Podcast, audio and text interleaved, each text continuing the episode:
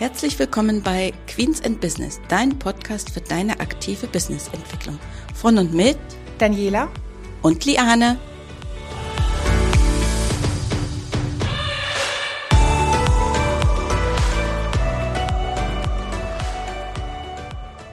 Herzlich willkommen zu unserer heutigen Folge. Schön, dass ihr wieder mit dabei seid. Ich bin natürlich heute nicht alleine, sondern die liebe Dani ist wieder mit dabei. Ja, hallo auch von mir.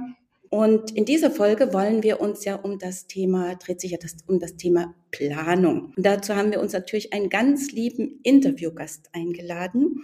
Sie ist Kreative, sie ist die Online-Unternehmerin und wenn man etwas über Blog und Blog schreiben und Blogosphäre wissen möchte, dann ist man bei Judith Peters genau richtig aufgehoben. Herzlich willkommen, liebe Judith. Ich freue mich sehr über deine Einladung. Vielen Dank, Liane. Ja, wir haben ja äh, gesagt, wir wollen uns über das Thema Planung ein bisschen unterhalten. Aber ich würde es jetzt ganz spannend finden, wenn du dich vielleicht ein kleines bisschen äh, unseren Hörerinnen einmal vorstellen würdest, damit wir so ein bisschen einen Eindruck haben, was du machst und wie du sozusagen auf diese tolle Idee gekommen bist, die Blogosphäre in das Leben zu rufen. Also zunächst einmal muss ich sagen, ich habe die Blogosphäre nicht ins Leben gerufen, aber ich möchte sie revolutionieren. Ich möchte sie wieder beleben und wieder aufleben lassen. Und ja, ich bin Unternehmerin, ich habe ähm, drei Kinder und ich bin seit 2009 selbstständig und 2018 bin ich so in dieses Online-Business so ein bisschen hineingestolpert. Also gar nicht so mit dem großen Ziel, ich baue mir jetzt ein Online-Business auf, sondern ich hatte damals das Ziel, ich möchte irgendwie eine Perspektive haben, weil ich drei Kinder hatte und für Agenturen getextet habe und das wurde irgendwie immer schwieriger und immer so ein bisschen komplizierter. Und dann habe ich mir überlegt, okay, ich brauche eine neue Perspektive und habe dann beschlossen, okay, ich gehe ins Online-Business. Und dann hatte ich erstmal jahrelang, äh, vielleicht auch, weil ich keine gute Planung hatte, äh, vielleicht so ein bisschen auch einen Bauchladen, bis ich dann nach drei Jahren mich fokussiert habe auf das Thema Bloggen. Und dann ging das Abenteuer dann so richtig los. Jetzt bin ich Online-Unternehmerin, mache Online-Kurse rund um das Thema Bloggen, Businessaufbau mit dem Bloggen, sich trauen, sichtbar zu werden und bin dann eben auch bekannt für so abgefahrene große Blog-Challenges, wo dann ganz viele Leute gleichzeitig auf den Veröffentlichen-Button klicken mit ganz viel Energie. Und ja, das ist einfach so mein Ding. Ich liebe es zu bloggen. Ich liebe diese ganzen Themen drumherum. Und das ist einfach das, was ich mache. Ja, das klingt wirklich richtig äh, spannend und ich weiß ja, ich kenne dich ja in Live bei den äh, entsprechenden Events, wo du es wirklich, äh, wo du die Energie auch mit rüberbringst. Also das finde ich immer wirklich ganz spannend bei dir. Wenn wir das Thema Planung, weiß ich ja, da ja, da trennt sich ja so ein bisschen so die Gemüter. Ne? Die einen, die sind ja so dafür Planung, ja, ne, das, da stehe ich dahinter, das finde ich wirklich richtig cool, äh, das brauche ich. Und andere sind ja so ein bisschen Planung, nein, das engt mich ein und das ist ja irgendwie nur so ein Korsett und damit kann ich irgendwie gar nichts äh, anfangen. Wie, wie stehst du so dazu zu dem Thema oder wie hast du dich dem Thema auch angenähert? Also ich kann beide Seiten verstehen. Ähm, also die, die Seite, die dann sagt, oh, das ist mir zu eng oder Planung, das ist mir irgendwie zu, ich weiß nicht, zu technisch oder irgendwie zu unkreativ. Ähm, aber zugleich bin ich auch, also obwohl ich so ein kreativer Freigeist bin, bin ich eigentlich auch eine sehr gute Planerin und ich habe einfach festgestellt, dass wenn ich dann die Sachen plane, ich auch viel erfolgreicher damit bin. Also ich habe früher nicht so wahnsinnig viel geplant, aber das wird dann immer quasi wichtiger, je, je größer die Sachen werden, je größer die Projekte werden. Wenn man nur so kleine Projekte hat, dann kann man da vielleicht auch mal sich so durchwurschteln. Aber wehe, man möchte ein größeres Projekt in Angriff nehmen, dann kommt man ohne Planung nicht weit. Und das war dann einfach etwas, was ich erkannt habe. Und wir haben dann unseren Planungs ja, also unsere Planungsart oder Strategie immer weiter verfeinert. Und jetzt haben wir so ganz konkrete Abläufe, wenn wir einen Launch machen, was kommt dann als erstes, zweites, drittes, was sind die verschiedenen Phasen. Und das ist auch nichts, was mich einengt, also ich, kreativer Freigeist, sondern das ist etwas, das mir sogar Freiraum verschafft, weil ich mir ja nicht meine Zeit damit verschwenden muss, dann zu überlegen, so, oh Gott, wo muss ich jetzt ein Feuer löschen? Oder oh Gott, was könnte jetzt noch kommen, sondern es ist alles ganz klar gegliedert und dann gibt mir das irgendwie auch mehr Raum, kreativ zu sein. Also deswegen finde ich Planung super. Ich bin ein großer Fan von Planung und ich merke immer sofort, wenn ich irgendwas nicht gut geplant habe, dann werde ich gleich so innerlich so unruhig. Und dann habe ich schlaflose Nächte, weil ich irgendwie weiß, oh shit, jetzt kann was dazwischen kommen oder jetzt ist irgendwas nicht sauber durchgeplant, so oh oh.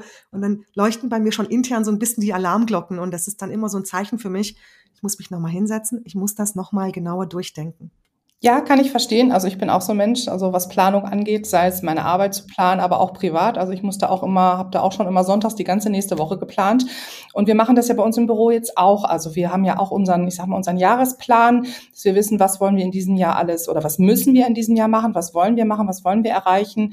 Unabhängig davon, dass wir natürlich auch äh, sehr fristbehaftete Arbeiten zu erfüllen haben, so dass wir, wie gesagt, einen Jahresplan haben und das dann runterbrechen auf drei Monate beziehungsweise auf zwölf Wochen dass man das einfach nicht aus den Augen verliert. Ähm, wie machst du das? Hast du auch so einen Jahresplan, den du dann runterbrichst für dich? Also ich wünschte, ich könnte jetzt hier total selbstbewusst sagen, ja klar, ich habe einen Jahresplan. Der ist aber relativ, also gerade für dieses Jahr, der war nicht so fest definiert weil wir von außen einfach so ein paar Faktoren hatten, die wir nicht in der Hand hatten. Zum Beispiel wurde mein Facebook-Konto gesperrt, dann hatten wir ewig keinen Werbeaccount. Ohne Werbeaccount können wir nicht gut launchen. Und dann war das immer so ein, so ein Hackmack und deswegen konnten wir das nicht gut planen. So, aber fürs kommende Jahr habe ich schon so die Launches oder so die Projekte schon viel fester geplant und im Dezember werde ich es dann richtig festzurren. Also ich möchte das auch nicht viel zu viel zu früh machen, weil sich einiges auch erst gegen Jahresende dann konkretisiert und dann kann ich auch meinen Jahresplan besser gestalten. Aber der ist jetzt nicht so, dass er in Stein gemeißelt ist. Also er ist immer noch relativ flexibel. Aber ich muss einfach wissen, launche ich nächstes Jahr einmal oder zweimal? Das sind elementare, wichtige Fragen. Und das sollte man einfach schon vorher wissen. Und deswegen, also ich habe so einen relativ konkreten Plan. Der ist noch ein bisschen flexibel, aber so ein paar Sachen wie zum Beispiel, dass ich im Dezember immer die gleiche Jahresrückblock-Challenge mache, das ist seit fünf Jahren gesetzt. Also das ist einfach immer klar. Und ich bin auch großer Fan davon, Dinge so zu wiederholen und nicht jedes Jahr immer so neu irgendwie was reinzugrätschen, weil wenn man irgendwas wiederholt, ist dann auch die Planung leichter. Da muss man quasi nur Copy and Paste machen, irgendwas optimieren und dann ist es so viel einfacher, als wenn ich mir jedes Mal irgendwas Neues ausdenke.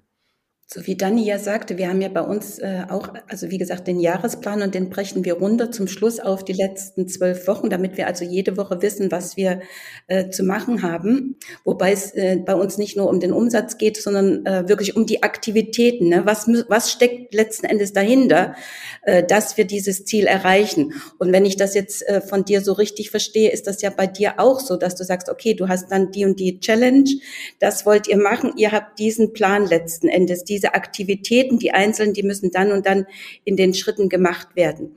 Bei uns ist das so, wir machen immer montags einen Jurfix und da sind wir alle im Team zusammen, wo ansonsten bei uns jeder seine Arbeitszeit frei einteilen kann. Aber Montag 9 Uhr ist bei uns Stichtag.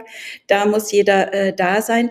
Und dann machen wir so einen kurzen Wochenrückblick was sozusagen gut gelaufen ist, muss jeder zwei Sachen äh, sagen, was nicht so war und natürlich auch das, was man für die äh, kommende Woche oder in der laufenden Woche jetzt machen möchte. Das ist für mich auch immer der, äh, ich sag mal, der Ankerpunkt, dass ich sage, okay, wenn ich das von meinen Mitarbeitern verlange, muss ich ja auch meinen Wochenrückblick machen, um den Ausblick für die neue Woche zu machen. Machst du auch äh, so etwas, weil das ist ja auch ein Teil meiner Planung, um zu gucken, ne, bin ich noch sozusagen auf meinem Level in meiner Richtung, was ich machen möchte?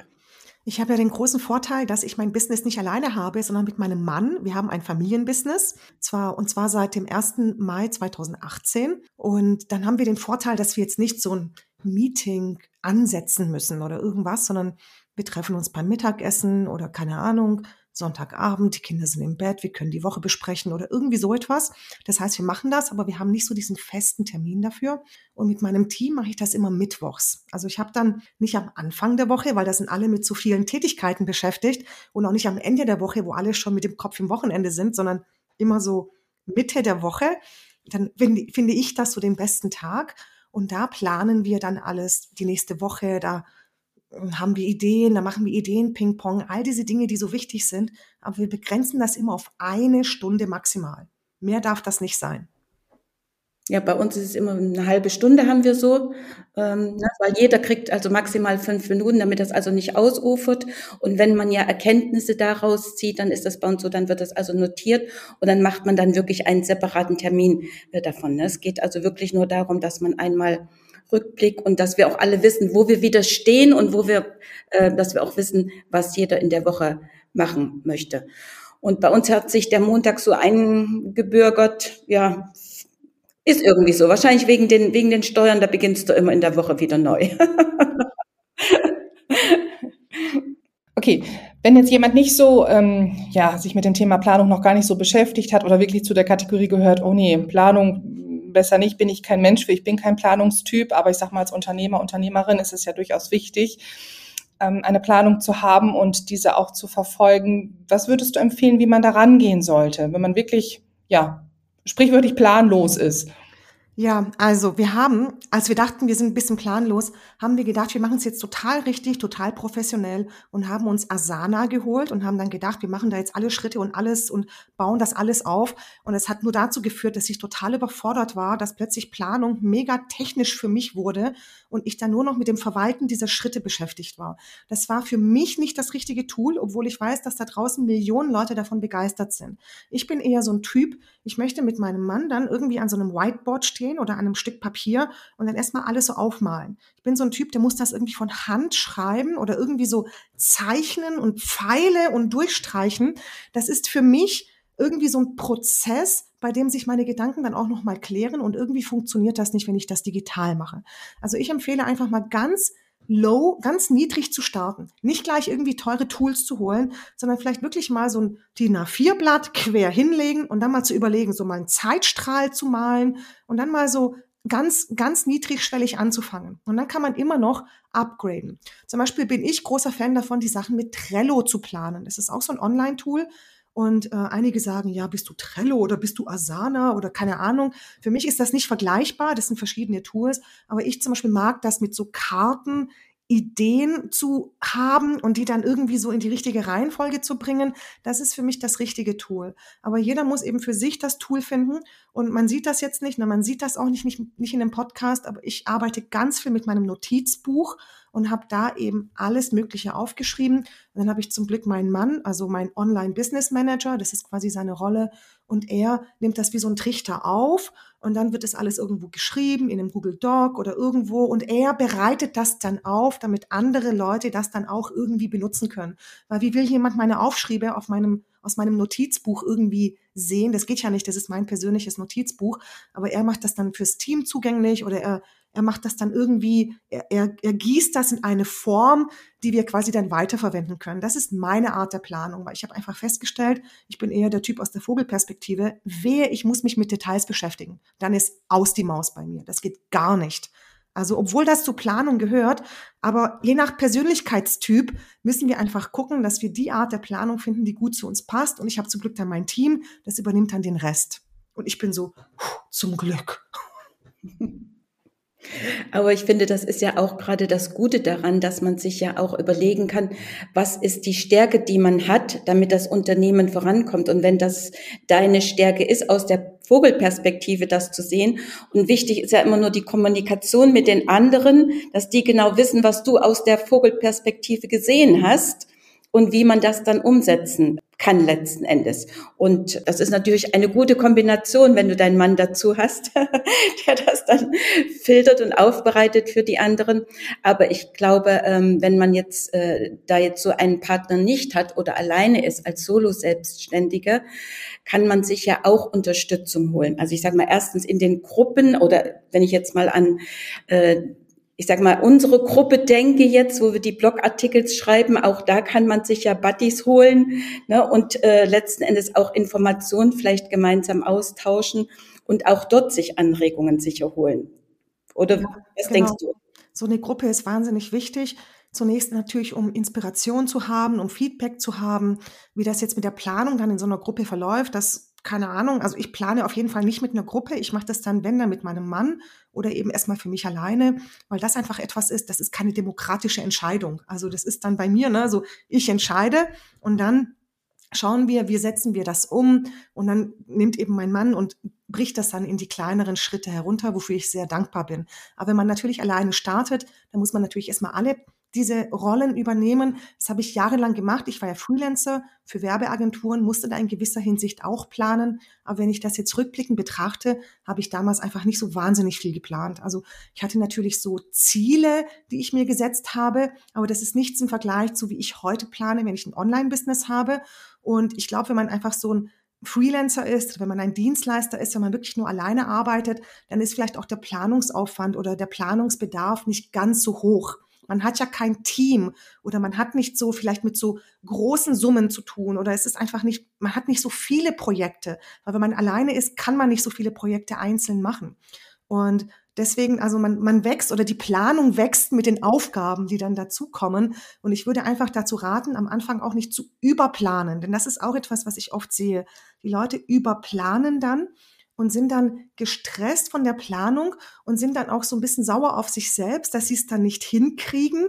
Und dann führt das zu so einer, zu so einer schlechten, ich weiß nicht, zu so einem, zu so einem Teufelskreis.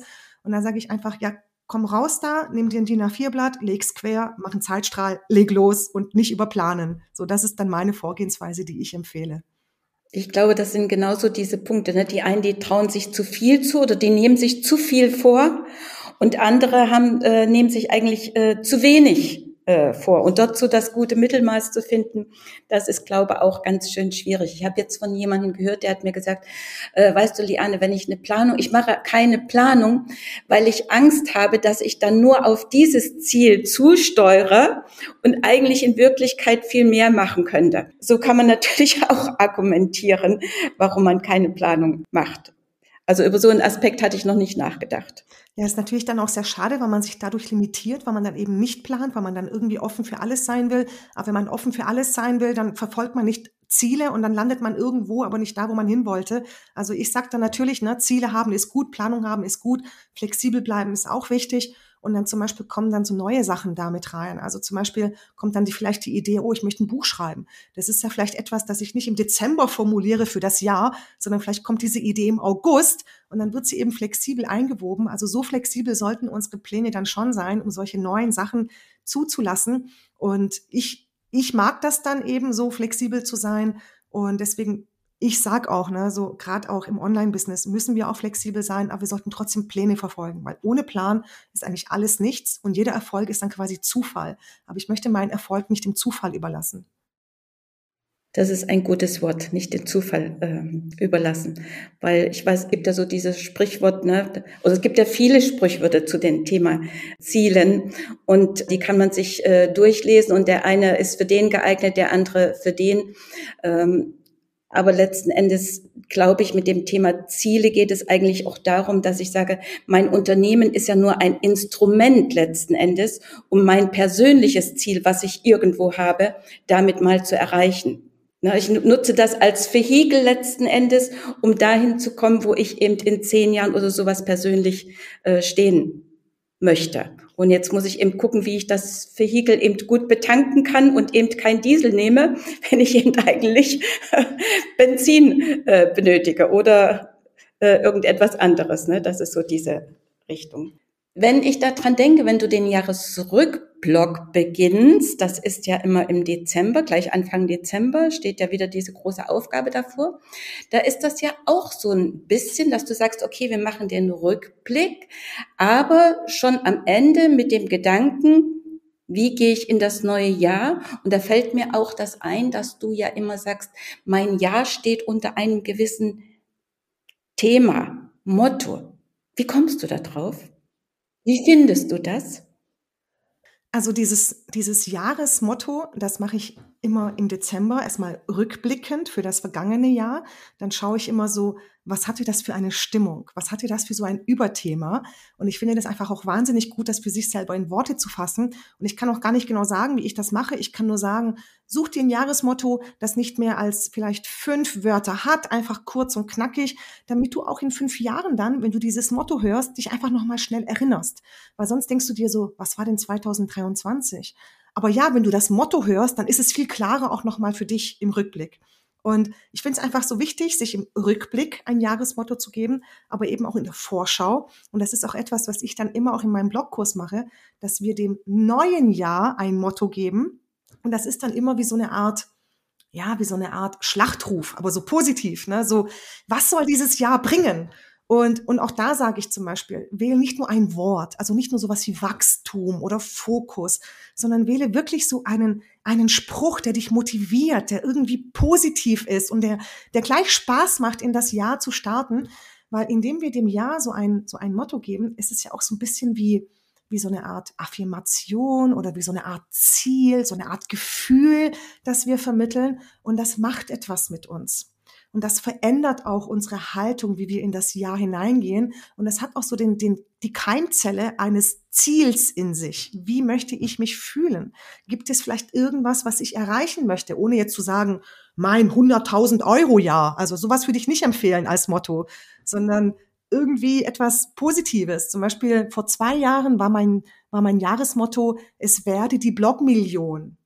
Oder ähm, ich weiß nicht, ich hatte ja schon alle möglichen. Oder It's Showtime war mein Motto das Jahr davor, als ich mich so schwer getan habe mit der Sichtbarkeit und, und so, ne, so auf der Bühne zu stehen. Das war immer so, oh, habe ich mich lieber so gerne versteckt. Aber dann habe ich gesagt, nee, mein Jahr steht jetzt unter dem Motto It's Showtime. Und so kam es dann auch. Also es ist wie so eine Art ja, selbsterfüllende Prophezeiung. Also es ist echt so krass, was so ein kleines Motto bewirken kann. Und ich empfehle das auch allen. Und deswegen ist es auch Teil meiner Blog-Challenges.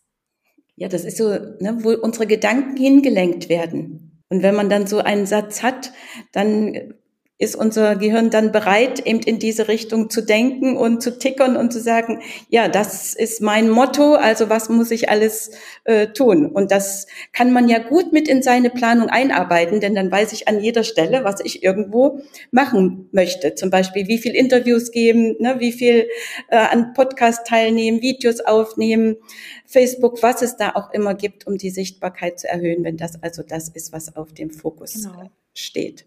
Genau, weil ich musste dann auch für mich definieren, was heißt denn It's Showtime? Was bedeutet denn das?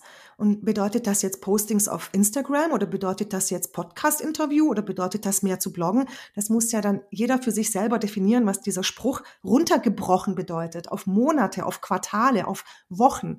Und das ist dann eben auch die große Kunst. Und da, da ist natürlich wieder das Thema Planung ganz groß. Da sind wir wieder bei dem Zwölf-Wochen-Plan, ne, Dani? Ja, das genau. Dass man runtergebrochen hat, was muss man dann eben in den einzelnen Wochen machen, damit man das erreicht hat, damit man am Jahresende, wenn man dann wieder bei dir mit dabei ist, in dem Jahresrückblock, dass man dann wieder schreiben kann, das habe ich erreicht und das waren die Dinge. Genau, dazu würde mir nämlich auch einfallen, dass es ja eigentlich auch nicht schlimm ist, wenn man seine Ziele oder das, was man sich setzt, seine Planung, die man macht, wenn man die nicht erfüllt. Also zu der Erkenntnis finde ich, ist es ja ganz wichtig, dass man da auch kommt, wenn man jetzt, sei es der Jahresplan, Wochenplan oder so hat und sich ein Ziel gesetzt hat und das jetzt einfach nicht geschafft hat, aus welchen Gründen auch immer, weil man sich vielleicht nicht genug Puffer gelassen hat für unvorhergesehene Dinge oder es ist was dazwischen gekommen oder oder oder dass man zumindest auch zu der Erkenntnis kommt, okay, ich habe vielleicht falsch geplant, ich habe mich überplant, ich habe mich verplant, wo man dann wieder neu ansetzen kann, dass man nicht gleich sagt, ach Mist, all meine Planung ist für einen A-Punkt, sondern dass man daraus ja auch lernt und sich neue Strategien oder Pläne wirklich setzt und macht. So, das war jetzt ein sehr gutes Stichwort mit diesen Zielen, die man nicht erreicht. Ich habe jetzt auch eine Challenge gemacht. Ähm, zum Thema, was sind meine Ziele bis zum 31.12. Ich habe meine Bucketlist für den Sommer verblockt und bei meiner Sommer-Bucketlist hatte ich 44 Punkte und davon habe ich 25 erreicht. Das heißt, ich habe 19 nicht erreicht. Und viele könnten jetzt denken, oh, dann erscheine ich ja wie ein Versager, weil ich habe sie nicht erreicht. Aber ich bin dann so, dass ich dann sage, naja, dann nehme ich sie halt mit fürs, für die nächste Bucketlist oder fürs nächste Jahr oder ich schaue, was war davon vielleicht gar nicht sinnvoll. Ich siebe dann aus. Und nur weil ich so eine Liste habe mit Zielen, heißt es ja nicht, dass ich sie alle abhaken muss, sondern es heißt, das ist erstmal das, was ich erreichen möchte. Und dann schauen wir mal, was davon macht den Sinn, was kann ich denn erreichen. Vielleicht waren einige Ziele auch zu groß, aber ich, ich, ähm, ja, ich, wie soll ich sagen, das ist dann für mich nichts Negatives, wenn ich mal ein Ziel nicht erreichen sollte. Ich habe natürlich so große Überziele, viele kleine Ziele. Was macht es schon, wenn ich drei kleine Ziele nicht erreiche? Also das ist ja überhaupt nicht tragisch. Und das lässt mich dann auch nicht irgendwie negativ dastehen, sondern einfach wie ein Mensch, der vielleicht nicht alle Ziele erreicht hat, die er sich vorgenommen hat. Aber ich habe mir Ziele gesteckt. Und das unterscheidet mich ja schon von ungefähr 80 Prozent aller Menschen da draußen, die keine Ziele sich stecken und dann einfach immer nur von irgendwas so träumen oder irgendwas, die dann so durchs Leben meandern, aber nicht irgendwie wissen, wo sie hinwollen.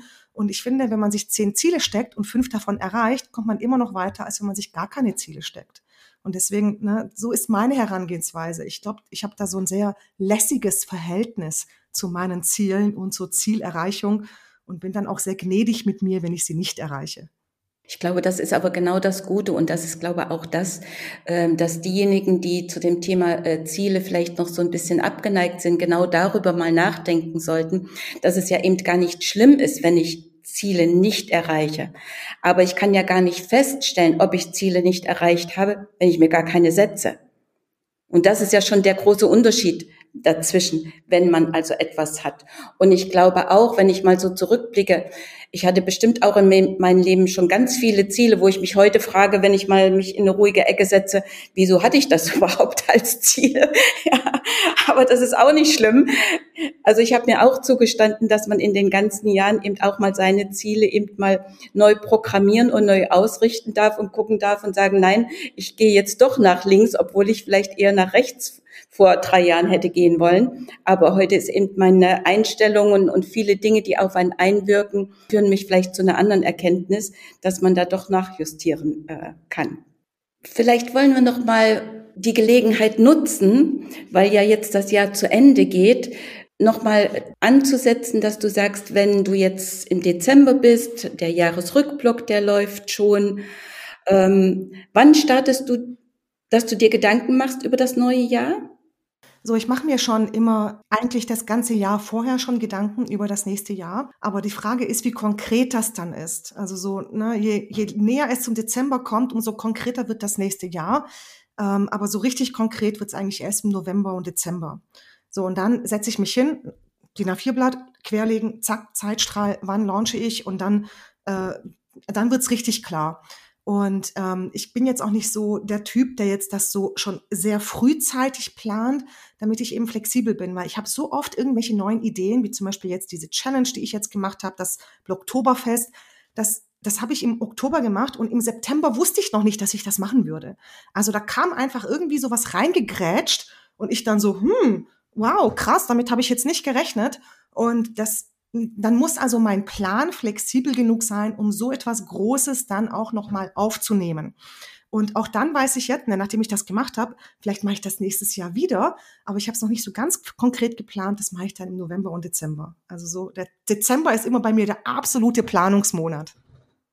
Ja, das passt ja auch ganz gut, wenn man aus dem Rückblick sozusagen den Ausblick äh, macht. Ja, also ich fand, das war ein sehr spannendes Thema und es war recht äh, interessant reinzuschauen und von dir zu erfahren, wie du das machst, weil gerade im Online-Business sind das ja auch viele spezielle äh, Sachen, die man da äh, beachten muss, gerade mit dem Launchen und so weiter. Ist ja was anderes, als wenn jemand ähm, ein Friseur plant, wie viel Umsatz er macht, wie viel Kunden. Das sind ja ganz andere Ausgangsgrößen und ganz andere Gedanken, die man äh, da machen muss. Also von der Seite recht vielen Dank Dank, Judith. Ich hoffe, dass wir uns im nächsten Jahr vielleicht nochmal zu einem Podcast hören. Würde mich natürlich super freuen. Und besonders freue ich mich natürlich auch, dass du bei unserem Adventskalender mitmachst, der ja im Dezember startet. da bin ich ganz gespannt. Das ist also auch etwas, wenn wir beim Thema Planung sind. Damit haben wir vor zwei Wochen noch nicht gerechnet, dass wir das machen. Sehr cool finde ich das. Also Judith, ich danke dir recht herzlich, dass du mit dabei warst und ich freue mich schon auf unseren nächsten Podcast. Mal sehen, was wir dann für ein spannendes Thema haben. Und ich hoffe, dass wir den Hörerinnen viele Impulse von dir mitgeben konnten, die anfangen, vielleicht auch mal sich an das Thema Planung ein bisschen heranzuwagen und dass man feststellt, es ist gar nicht schlimm. Nee, Planung ist ganz easy. Ich danke euch für die Einladung und ja, ich freue mich schon.